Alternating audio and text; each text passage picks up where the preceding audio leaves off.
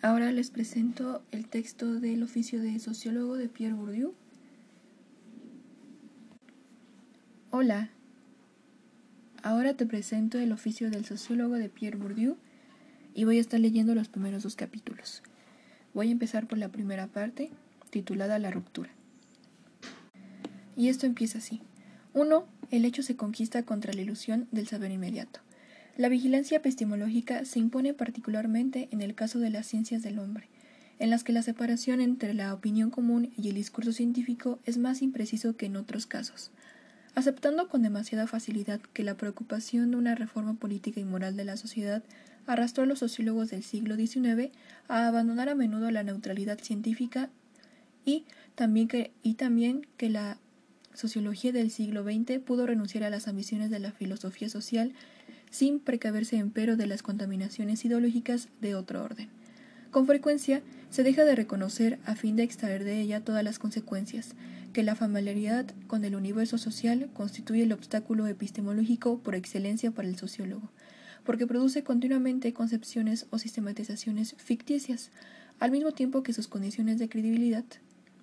El sociólogo no ha saldado cuentas con la sociología espontánea y debe imponerse una polémica ininterrumpida con las enseguecedoras evidencias que proporcionan, sin mucho esfuerzo, las ilusiones del saber inmediato y su riqueza insuperable.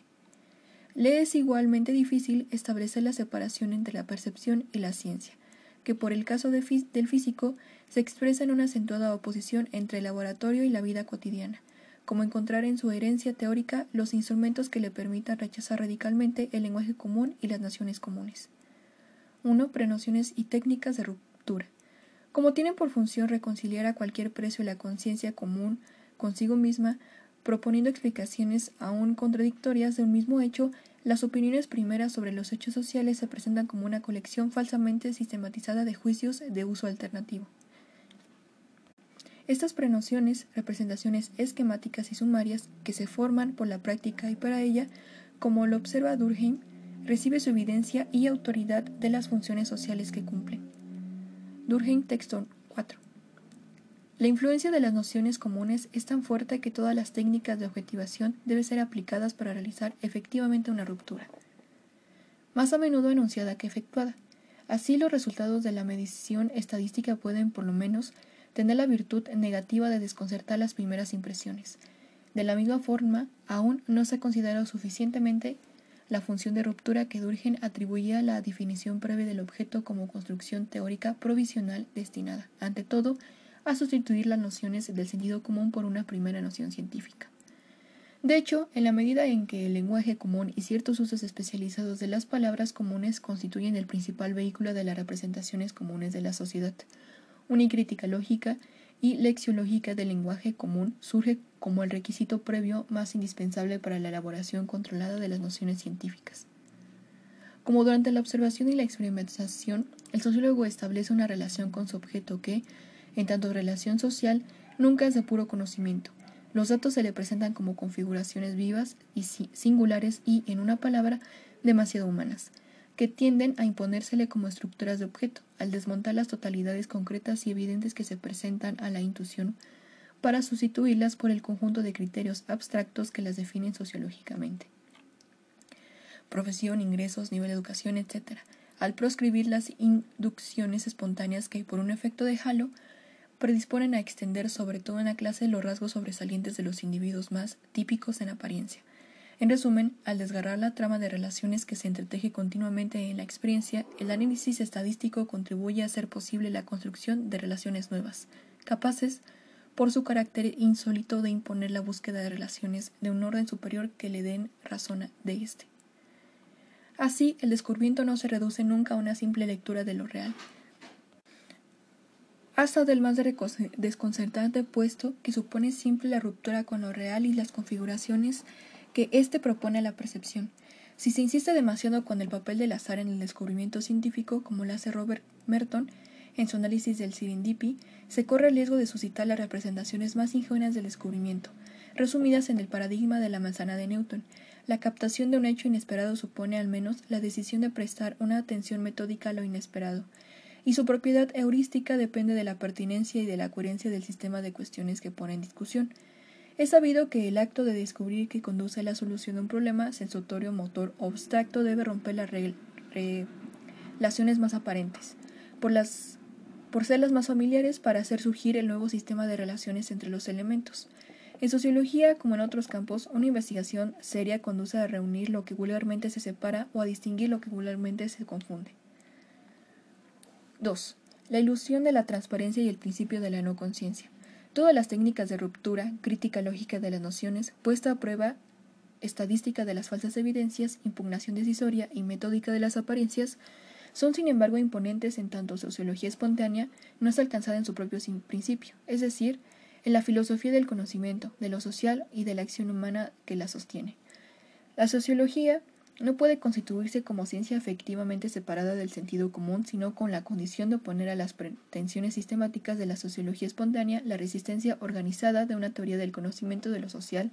cuyos principios contradigan, punto por punto, los supuestos de la filosofía primera de lo social. Sin tal teoría, el sociólogo puede rechazar ostensiblemente las prenociones,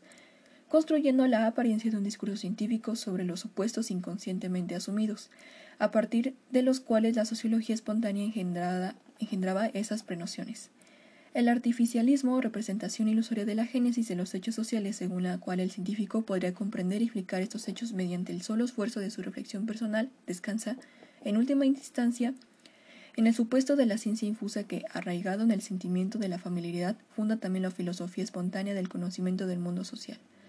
La polémica de Durkheim contra el artificialismo, el psicologismo o el moralismo no es sino el revés del postulado según el cual los hechos sociales tienen una manera de ser constante, una naturaleza que no depende de la arbitrariedad individual y de donde derivan las relaciones necesarias. No es otra cosa afirma, no otra cosa afirmaba Marx cuando sostenía que en la producción social de su existencia los hombres establecen relaciones determinadas, necesarias, independientes de su voluntad. Incluso Weber, cuando proscribía la reducción del sentido cultural de las acciones a las intenciones subjetivas de los actores. Durkheim, que exige del sociólogo que penetre en el mundo social como en un mundo desconocido, reconocía a Marx el mérito de haber roto con la ilusión de la transparencia. Consideramos fecunda la idea de que la, vida social debe explicarse, no por la concepción que se, hacen, que se hacen los que en ella participan, sino por las causas profundas que escapan a la conciencia. Tal convergencia se explica fácilmente la que podría denominarse principio de la no conciencia, concebido como condición sine qua non de la constitución de la ciencia sociológica, no es sino la reformulación del principio del determinismo metodológico en la lógica de esta ciencia, la cual, del cual ninguna ciencia puede renegar sin negarse como tal. Es lo que se oculta cuando se expresa el principio de la no conciencia en el vocabulario de lo inconsciente, transformando así un postulado metodológico en tesis antropológica, ya se termine sustantivando la sustancia o se determina la polisemia del trino para conciliar la afición a los misterios de la interioridad con los imperativos del distanciamiento. De hecho, el principio de la no conciencia no tiene otra función que alejar la ilusión de lo que la antropología pueda constituirse como ciencia reflexiva y definir simultáneamente las condiciones metodológicas en las cuales pueden convertirse en ciencia experimental. Si la sociología espontánea renace de manera insistente y bajo disfraces tan distintos en la sociología científica, es sin duda porque los sociólogos que buscan conciliar el proyecto científico con la afirmación de los derechos de la persona, derecho a la libre actividad y a la clara conciencia de la actividad, o que, sencillamente, evitan someter su práctica a los principios fundamentales de la teoría del conocimiento sociológico, tropiezan inevitablemente con la filosofía ingenua de la acción y de la relación del sujeto con la acción, que obligan a defender en su sociología espontánea de los sujetos sociales, la verdad vivida de sus experiencias de la acción social. La resistencia que provoca la sociología cuando pretende separar la experiencia inmediata de su privilegio nociológico se basa en la misma filosofía humanista de la acción humana de cierta sociología que, empleando conceptos como el de motivación, por ejemplo, o limitándose por predilección a cuestiones de decisión marking, realiza a su manera la ingenua promesa de todo sujeto social, creyendo ser dueño y propietario de sí mismo y de su propia verdad, no queriendo reconocer otros determinismos que el de sus propias determinaciones, incluso si las considera inconscientes. El humanista ingenuo que existe en todo hombre experimenta como una reducción sociologicista o materialista todo intento por establecer que el sentido de las acciones más personales y más transparentes no pertenecen al sujeto que las ejecuta, sino al sistema total de relaciones en las cuales y por las cuales se realizan. Las falsas profundidades que promete el vocabulario de las motivaciones, notablemente diferenciadas de los simples motivos, quizás tengan por función salvaguardar a la filosofía de la elección, adornándola de prestigios científicos que se dediquen a la investigación de elecciones inconscientes. La indagación superficial de las fundaciones psicológicas, tal como son vividas, razones o satisfacciones, impide a menudo la investigación de las funciones sociales que las razones ocultan y cuyo cumplimiento proporciona, además, las satisfacciones directamente experimentadas. Contra este método ambiguo que permite el intercambio indefinido de relaciones entre el sentido común y el sentido común científico, hay que establecer un segundo principio de la teoría del conocimiento de lo social, que no es otra cosa que la forma positiva del principio de la no conciencia. Las relaciones sociales pueden reducirse a relaciones entre subjetividades animadas de intenciones o motivaciones, porque ellas se establecen entre condiciones y posiciones sociales y tienen, al mismo tiempo, más realidad que los sujetos que la relacionan. Las críticas que Marx efectuaba a Stirner alcanzaban a los psicosociólogos y a los sociólogos que reducen las relaciones sociales a la representación que de ellas hacen los sujetos y creen, en nombre de un artificialismo práctico, que se pueden transformar las relaciones subjetivas transformando esa representación de los sujetos. Sancho no quiere que dos individuos estén en contradicción, uno contra otro, como burgués y proletario. Él querría verlos mantener una relación personal de individuo a individuo. No considera que, en el marco de la división del trabajo, las relaciones personales se convierten necesaria e inevitablemente en relaciones de clase, tal como se cristalizan. Así, toda su verborragia se reduce a un voto piadoso que quiere cumplir exhortando a los individuos de esas clases a desechar de su espíritu de idea de contradicciones y su privilegio particular para destruir la contradicción y lo particular. Bastaría cambiar su, la opinión y el querer. Independientemente de las ideologías de la participación y de la comunicación a las que a menudo respaldan, las técnicas clásicas de la psicología social conducen, en razón de su epistemología implícita, a privilegiar las representaciones de los individuos en detrimento de las relaciones objetivas de las cuales están inscritas y definen la satisfacción o la insatisfacción que experimentan, los conflictos que encierran o las expectativas y ambiciones que expresan. El principio de la no conciencia impone, por el contrario, que se construya el sistema de las relaciones objetivas en el cual los individuos hayan insertos y se expresa mucho más adecuadamente en la economía o en la morfología de los grupos que en las opiniones e intenciones declaradas de los sujetos. El principio explicativo del funcionamiento de una organización está muy lejos de ser suministrado por la descripción de las actitudes, las opiniones y aspiraciones individuales. En rigor, es la captación de la lógica objetiva de la organización de lo que proporciona el principio capaz de explicar, por añadidura, aquellas actitudes, opiniones y aspiraciones. Este objetivismo provisorio, que es la condición de la captación de la verdad objetivada de los sujetos, es también la condición de la comprensión total de la relación vivida de los sujetos que los sujetos mantienen con su verdad objetivada en un sistema de relaciones objetivadas.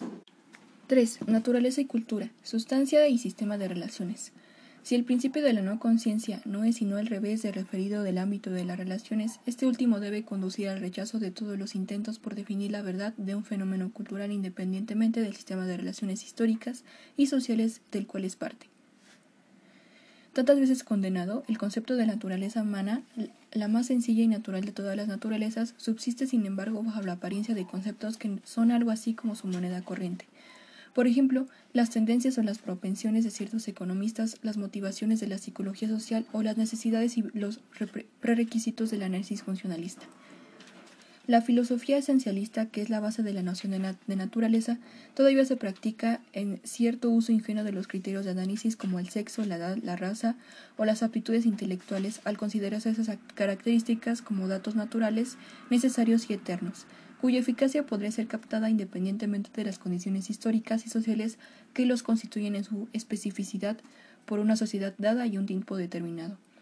De hecho, el concepto de naturaleza humana está presente cada vez que se transgrede el precepto de Marx que prohíbe eternizar la naturaleza, el producto de la historia, o el precepto de Durkheim que exige que lo social sea explicado por lo social y solo por lo social.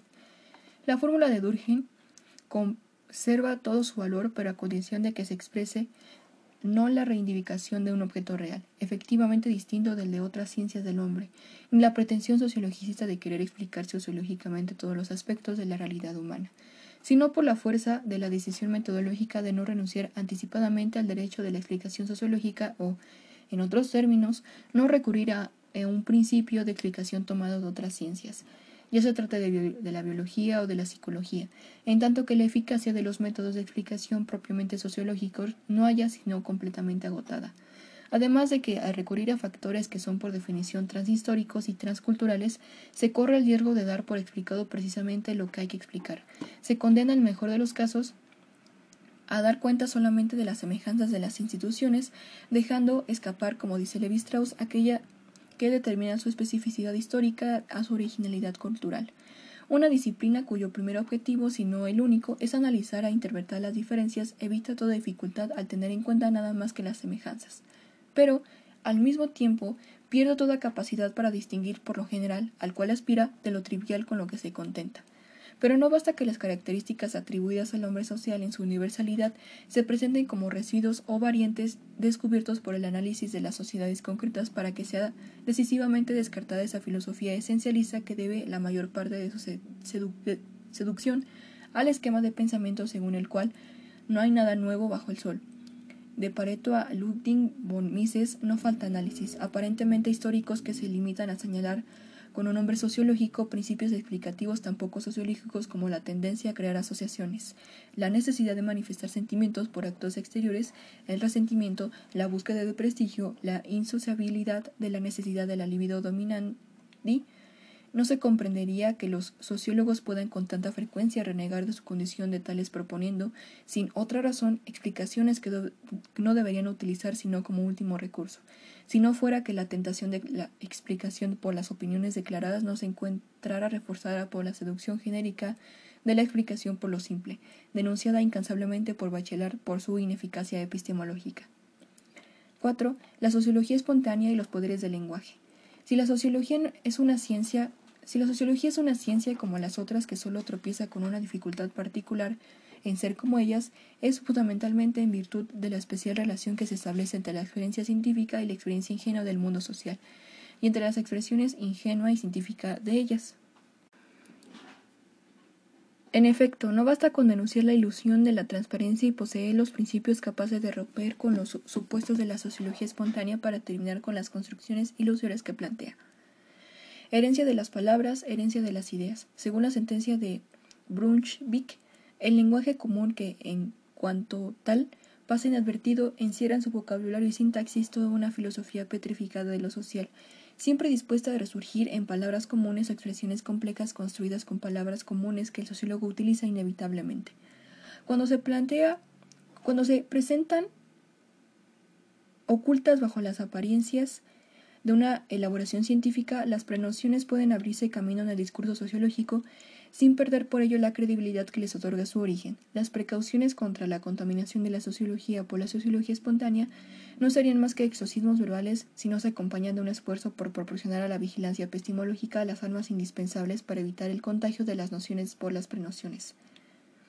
En la medida en que es a menudo prematura, la misión de desechar la lengua común sustituyéndola lisa y llanamente por una lengua perfecta, porque es totalmente construida y formalizada, corre el peligro de reemplazar el análisis más urgente de la lógica del lenguaje común.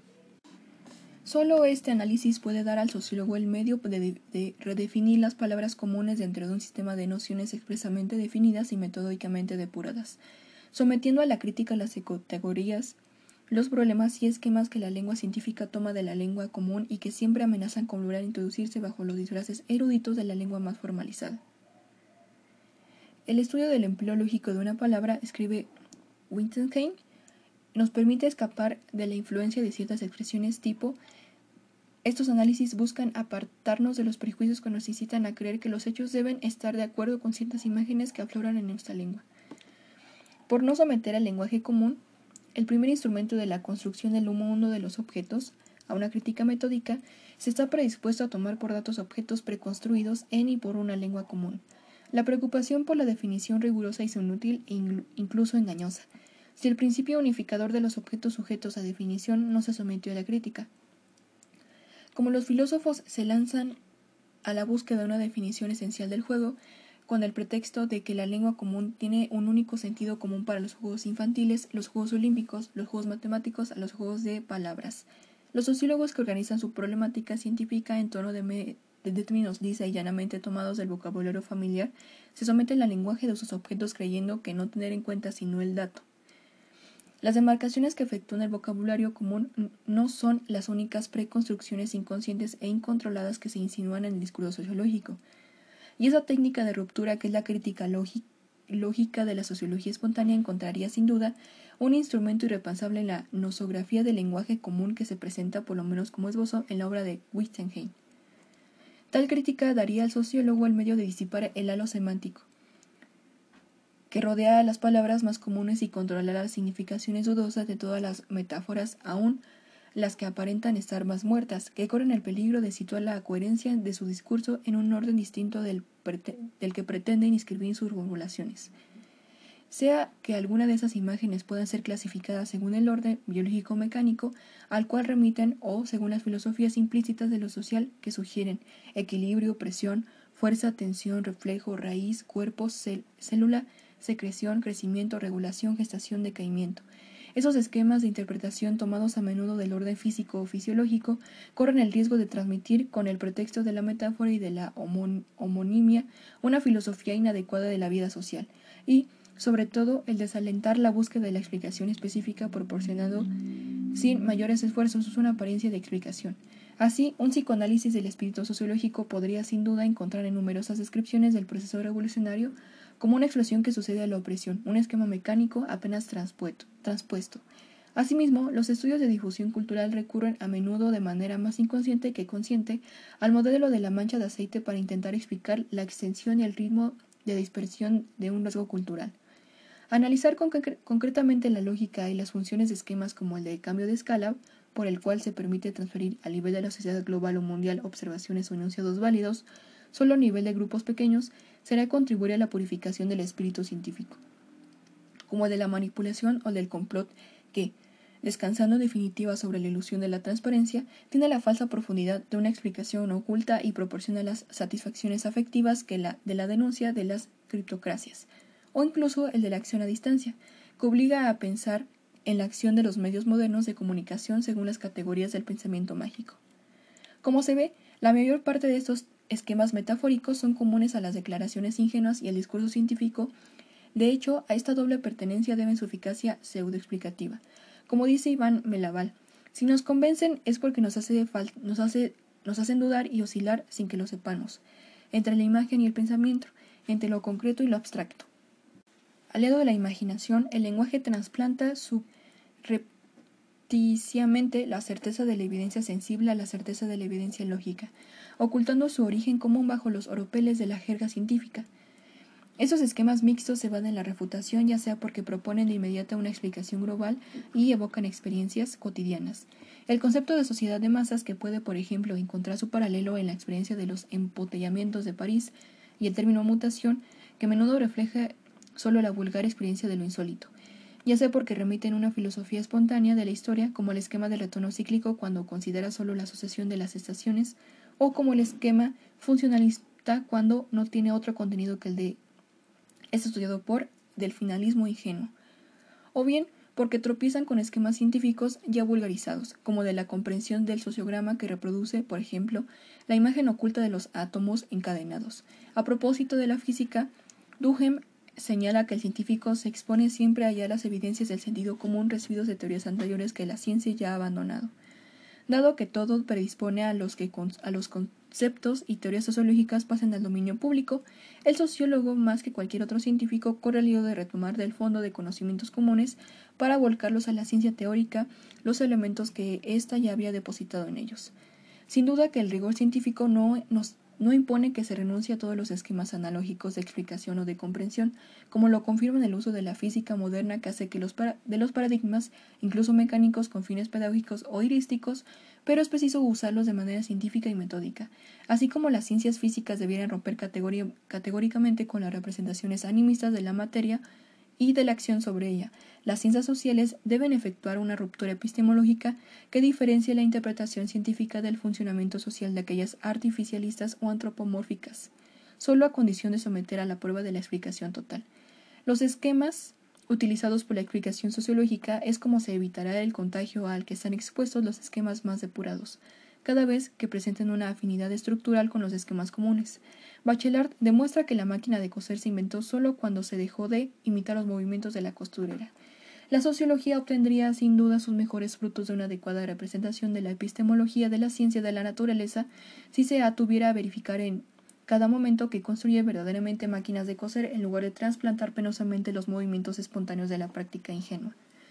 5. La tentación de profetismo. Actualmente la sociología tiende a mantener con el público nunca circunscrito el grupo de pares una relación opaca que siempre corre el riesgo de encontrar su lógica en la relación entre el autor exitoso y su público, o incluso a veces entre el profeta y su auditorio, ello en virtud de que tiene más dificultades que cualquier otra ciencia en desprenderse de la ilusión de la transparencia y realizar irreversiblemente la ruptura con las prenociones, y porque a menudo se le asigna Bolen o Bolins, la tarea de responder a los interrogantes últimos sobre el porvenir de la civilización. Mucho más que cualquiera de los otros especialistas, el sociólogo está expuesto al veredicto ambiguo, y, y, ambivalente de los no especialistas que se creen autorizados a dar crédito a los análisis propuestos siempre y cuando estos descubran los supuestos de su sociología espontánea, pero que por eso son inducidos a impugnar la validez de una ciencia que no prueban sino en la medida en que se repita en el buen sentido. De hecho, cuando el sociólogo asume como propios los objetos de reflexión del sentido común y de la reflexión común sobre esos objetos, no tiene nada que oponer a la certeza común del derecho que tiene todo hombre de hablar de todo lo que es humano y juzgar todo discurso, incluso científico, sobre lo que es humano. ¿Cómo no sentirse un poco sociólogo cuando los análisis del sociólogo concuerdan perfectamente con las palabras de la charla cotidiana y el discurso del analista y las palabras analizadas están separadas nada más que por la frágil barrera de las comillas. No es casualidad si la bandera del humanismo, bajo la cual se reúnen quienes creen que basta con ser humano para ser sociólogo, y los que llegan a la sociología para satisfacer una pasión demasiado humana de lo humano, se utiliza como punto de concentración de todas las resistencias contra la sociología objetiva apoyándose en la alusión de la reflexividad o en la afirmación de los imprescindibles derechos del hombre libre y creador. El sociólogo que comulga con su objeto no está nunca exento de, ceder a la complacencia cómplice de las expectativas escatológicas que el público intelectual tiende a transferir hoy sobre las ciencias humanas, y que sería mucho mejor llamar ciencias del hombre. En tanto acepta determinar su objeto y las funciones de su discurso de acuerdo con los requerimientos de su público, y presenta a la antropología como un sistema de, de respuestas totales a los interrogantes últimos sobre el hombre y su destino, el sociólogo se vuelve profeta, Aun si el estilo y la temática de su mensaje varían según, en cuanto pequeño profeta acreditado por el Estado, responda cual si fuera dueño de, la sabiduría a las inquietudes de la salvación intelectual, cultural o política de un auditorio de estudiantes, o practicando la política teórica de que Whit Mills concede a los estadistas de la ciencia. Se esfuerza por unificar el pequeño reino de conceptos sobre los cuales y por los cuales que reinar, o más aún, como pequeño profeta marginal, contribuye a forjar en el público en general la ilusión de acceder a los últimos secretos de las ciencias del hombre. El lenguaje sociológico, que incluso en sus usos más controlados recurre siempre a palabras del léxico común tomadas en una acepción rigurosa y sistemática, y que por este hecho se vuelve equívoco en cuanto deja de dirigirse solo a los especialistas, se presta más que cualquier otro a utilizaciones falsas. Los juegos de polisemia, permitidos por la secreta afinidad de los conceptos más depurados con los esquemas comunes, contribuyen al doble significado y a los malentendidos que aseguran, al doble juego profético, sus auditorios múltiples y a veces contradictorios. Si, como dice Bachelard, todo químico debe luchar contra el alquimista que tiene dentro, todo sociólogo debe ahogar en sí mismo el profeta social que el público le pide encarnar. La elaboración aparentemente científica de las evidencias que son las que mejor construidas están para encontrar un público porque son evidencias públicas y la utilización de la lengua de múltiples registros que yuxtapone las palabras comunes y las técnicas destinadas a servirles de garantía. Proporciona al sociólogo su mejor disfraz cuando cree, a pesar de todo, desconcertar a aquellos cuyas expectativas satisface dando una grandiosa orquestación a sus temas favoritos y ofreciéndoles un discurso cuya apariencia de esoterismo refleja en realidad las funciones esotéricas de una empresa profética. La sociología profética opera, por supuesto, con la lógica, según la cual el sentido común construye sus explicaciones, cuando se contenta con sistematizar falsamente las respuestas que la sociología espontánea da a los problemas existenciales que la experiencia común encuentra en un orden disperso. De todas las explicaciones sencillas, las explicaciones por lo sencillo y por la gente sencilla son más frecuentemente esgrimidas por los sociólogos proféticos que ven en fenómenos tan familiares como la televisión el principio explicativo de las mutaciones planetarias. Toda verdad, decía Nietzsche, es sencilla. No es ¿No es esto una doble mentira? Reducir algo desconocido a algo conocido alivia, tranquiliza el espíritu y además da cierta sensación de poder. Primer principio. Una explicación cualquiera es preferir una falta de explicación. Como el rigor de lo que se trata es de deshacerse de las representaciones angustiosas, no nos exigimos demasiado para hallar medios de alcanzarla. La primera representación por la cual lo desconocido se declara conocido hace tanto bien que se le considera verdadera. Que este recurso a las explicaciones por lo sencillo tenga por función tranquilizar o inquietar, que haga uso de los paralogismos a la manera de pars prototo, de sistematizaciones por alusión y elipsis o de los poderes de la analogía espontánea. Siempre la suerte explicativo reside en sus profundas afinidades con la sociología espontánea. Ya lo decía Marx, semejantes frases literarias que, con arreglo a una analogía cualquiera, clasifican todo dentro de todo, pueden hasta parecer ingeniosas cuando son dichosas, son dichas por primera vez, y tanto más cuanto más identifiquen cosas contradictorias entre sí, repetidas e incluso con presunción, como apotegmas de valor científico, son lisa y llanamente necias, aptas solo para cándidos literatos y charlatanes visionarios que en, enchastran todas las ciencias con su palagosa basura. 6. Teoría y tradición teórica. Al colocar su epistemología bajo el signo del por qué no, y la historia de la razón científica bajo el de la discontinuidad, o mejor, de la ruptura continuada, Bachelard niega a la ciencia la seguridad del saber definitivo para recordarle que no puede progresar si no es cuestionando constantemente los principios mismos de sus propias construcciones. Pero para que una experiencia como la de Michelson y Morley puedan desembocar en un cuestionamiento radical de los postulados fundamentales de la teoría, tiene que existir una teoría capaz de provocar tal experiencia y dar lugar a un desacuerdo tan sutil como el que hace surgir esta experiencia.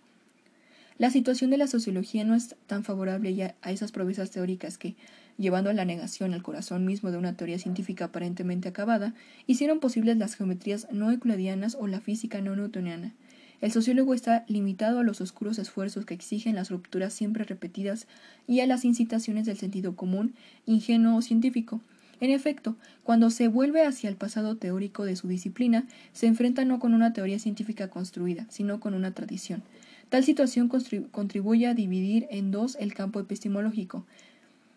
manteniendo ambos una relación contrapuesta con una misma representación de la teoría igualmente incapaces de oponer a la imagen tradicional de la teoría otra que sea propiamente científica, o por lo menos una teoría científica de la teoría científica. Unos se lazan a, tontas y locas y a locas a una práctica que busca encontrar en sí misma su propio fundamento teórico, y otros siguen manteniendo con la tradición la típica relación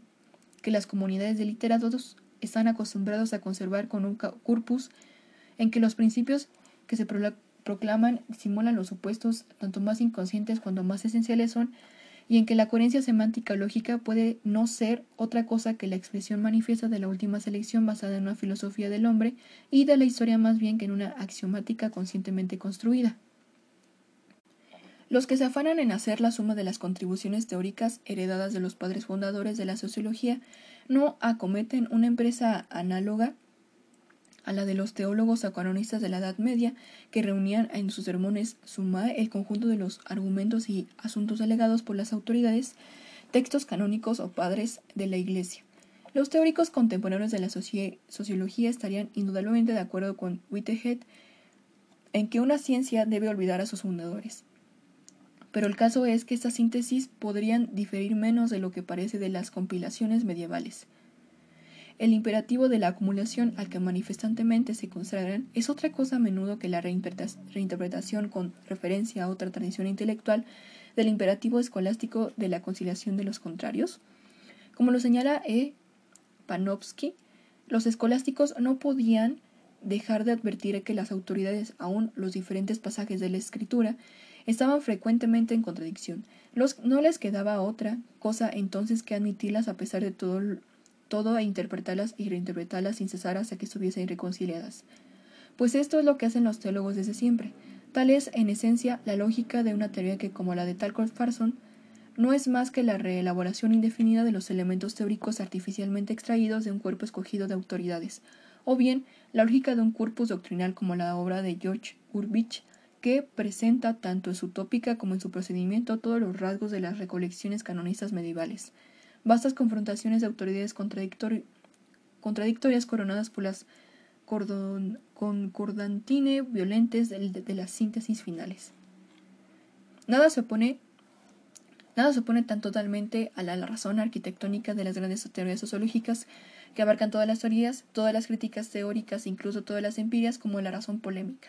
la que por sus dialécticas y sus críticas condujo a las teorías modernas de la física y en consecuencia todo se separa sobre el objeto, objeto resultando de una objetividad que no conserva del objeto sino lo que ha criticado, del sujeto nacido de las concesiones y compromisos en virtud de los cuales surgen los grandes imperios de las teorías con pretensiones universalistas. Dado que la naturaleza de las obras de la comunidad de sociólogos reconoce como teóricas y sobre todo la transforma de relación con esas teorías favorecida por la lógica de su transición, frecuentemente inseparable de la lógica de su producción, la ruptura de, de las teorías tradicionales y la típica relación con ellas no es más que un caso particular de la ruptura con la sociología espontánea, en efecto, cada sociólogo debe tener en cuenta los supuestos científicos que amenazan con imponerle sus problemáticas, sus temáticas y sus esquemas de pensamiento. Así, por ejemplo, hay problemas que los sociólogos omiten plantear porque la tradición profesional no lo reconoce dignos de ser, de ser tenidos en cuenta. No ofrece los instrumentos conceptuales o las técnicas que permitirán tratarlos canónicamente, a la inversa. Hay problemas que se exigen plantear porque ocupan un lugar destacado en la jerarquía consagrada de los temas de investigación. Asimismo, hay una denuncia virtual bien hecha prenoción escolar para desplazar del cuestionamiento de las prenociones científicas. Si es preciso emplear contra la teoría tradicional las mismas armas que contra la sociología espontánea, es porque las construcciones más eruditas toman la lógica del sentido común, no solo, no solo sus esquemas de pensamiento, sino también su proyecto fundamental. Con efecto, lo señala Bachelard, no han efectuado la ruptura que caracteriza al verdadero espíritu científico moderno, con la simple idea del orden y clasificación. Cuando Whitehead señalaba que la lógica clasificatoria que se sitúa a mitad del camino entre la descripción del objeto concreto y la explicación sistemática que proporciona la teoría acabada, procede siempre de una abstracción incompleta, caracterizada correctamente las teorías de la acción social de aspiraciones universales que, como la de Parson, no consiguen presentar las apariencias de generalidad y exhaustividad sino en la medida que utilizan esquemas abstractos concretos, totalmente análogos en su empleo y funcionamiento a los géneros y especies de una clasificación aristotélica. Y Robert Merton, con su teoría de la teoría de alcances medio, puede renunciar a las ambiciones insostenibles en la actualidad de una teoría general del sistema social, sin que por ello cuestionar los supuestos lógicos de esas empresas de clasificación y esclarecimiento conceptual basadas en fines más bien pedagógicos que científicos, el proceso, el proceso de cruzamiento de elevado título substrucción del espacio de atributos es sin duda tan frecuente en la sociología universitaria, piénsese en la tipología mertoniana del anomio de las diversas tipologías de múltiples dimensiones de la sociología de Gurbich, que hace posible la interfecundación indefinida de gran parte de la descendencia de los conceptos escolares. Querer sumar todos los conceptos heredados por la tradición y todas las teorías consagradas o pretender resumir todo lo que existe en una suerte de caucásica de lo real a costa de los ejercicios didácticos de taxonomía universal que, como dice Gibbons, son características de la edad aristotélica de la ciencia social y están condenadas a derrumbarse en cuanto aparecen las similitudes ocultas que encubren los fenómenos. Es desconocer que la verdadera acumulación supone rupturas, que el progreso teórico implica la integración de nuevos datos a costa de un enjuiciamiento crítico de los fundamentos de la teoría que aquellos ponen a prueba. En otros términos, sí es cierto que toda teoría científica se atiene a lo dado como, para, como a un código históricamente constituido y provisorio que se erige para una época en el principio soberano de una distinción inequívoca entre lo verdadero y lo falso. La historia de una ciencia es siempre discontinua porque el refinamiento de la clave de desciframiento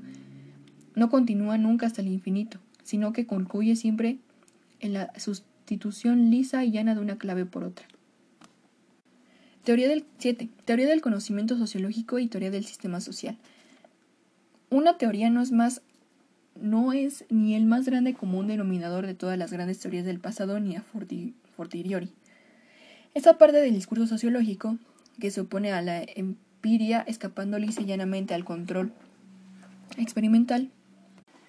no es ni la galería de las teorías crónicas en que éstas se reducen a la historia de la teoría, ni un sistema de conceptos que, al no reconocer otro criterio de cientificidad que el de la coherencia semántica, se refiere a sí mismo en lugar de medirse en los hechos. Ni tampoco es la suma de pequeños hechos verdaderos o de relaciones demostradas acá y allá por unos u otros de, modo disperso, que no es otra cosa que la reinterpretación positivista del ideal tradicional de la suma sociológica. La representación tradicional de la teoría y la representación positivista que no asigna a la teoría otra función que la de representar tan completa y sencilla, y exactamente como sea posible en un conjunto de leyes experimentales, tienen en común el despojar a la teoría de su función primordial, que es la de garantizar la ruptura epistemológica y concluir en el principio que explique las contradicciones, incoherencias o lagunas que sólo él hace surgir en el sistema de leyes establecido. Pero las precauciones contra la renuncia teórica del empirismo no podría, sin embargo, legitimar la intimidación terrorista de los teóricos que, al excluir la posibilidad de teorías regionales, hagan la investigación en la, en la alternativa tipo todo o nada.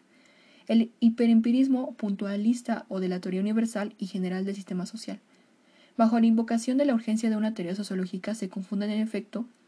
la insostenible exigencia de una teoría universal y general de las formaciones sociales con la inexorable demanda de una teoría del conocimiento sociológico. Hay que disparar esa confusión que fomenta las doctrinas sociológicas del siglo XIX para reconocer la convergencia, evitando caer en el ecleticismo o el sincretismo de la tradición teórica de los principios fundamentales que determinan la teoría del conocimiento sociológico. De las grandes teorías de las clásicas, como el fundamento de teorías parciales, limitadas a un orden definido de hechos. En las primeras frases de introducción a los Cambridge Economic Handbooks, Keynes escribía, la teoría económica no proporciona un cuerpo de conclusiones establecidas y de inmediato aplicables. Es un método más que una doctrina, un instrumento de la mente, una técnica de pensamiento que ayuda a quien esté dispuesto a sacar conclusiones correctas. La teoría del conocimiento sociológico como sistema de normas que regula la producción de todos los actos y de todos los recursos sociológicos posibles y solo de estos es el principio generador de las diferentes teorías parciales de lo social, ya se trate, por ejemplo, de la teoría de los intercambios matrimoniales o de la teoría de la difusión no cultural. Y por ello el principio unificador del discurso propiamente sociológico que hay que cuidarse de confundir con una teoría unitaria de lo social.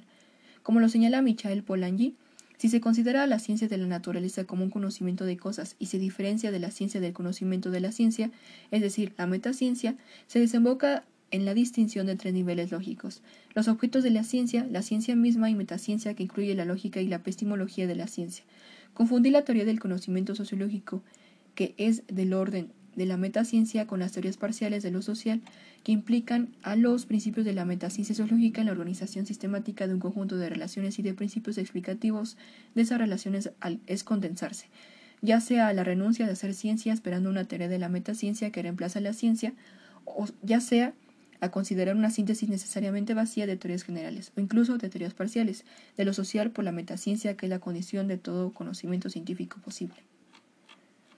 Y aquí termina el primer capítulo y voy a hacer una segunda parte para el siguiente.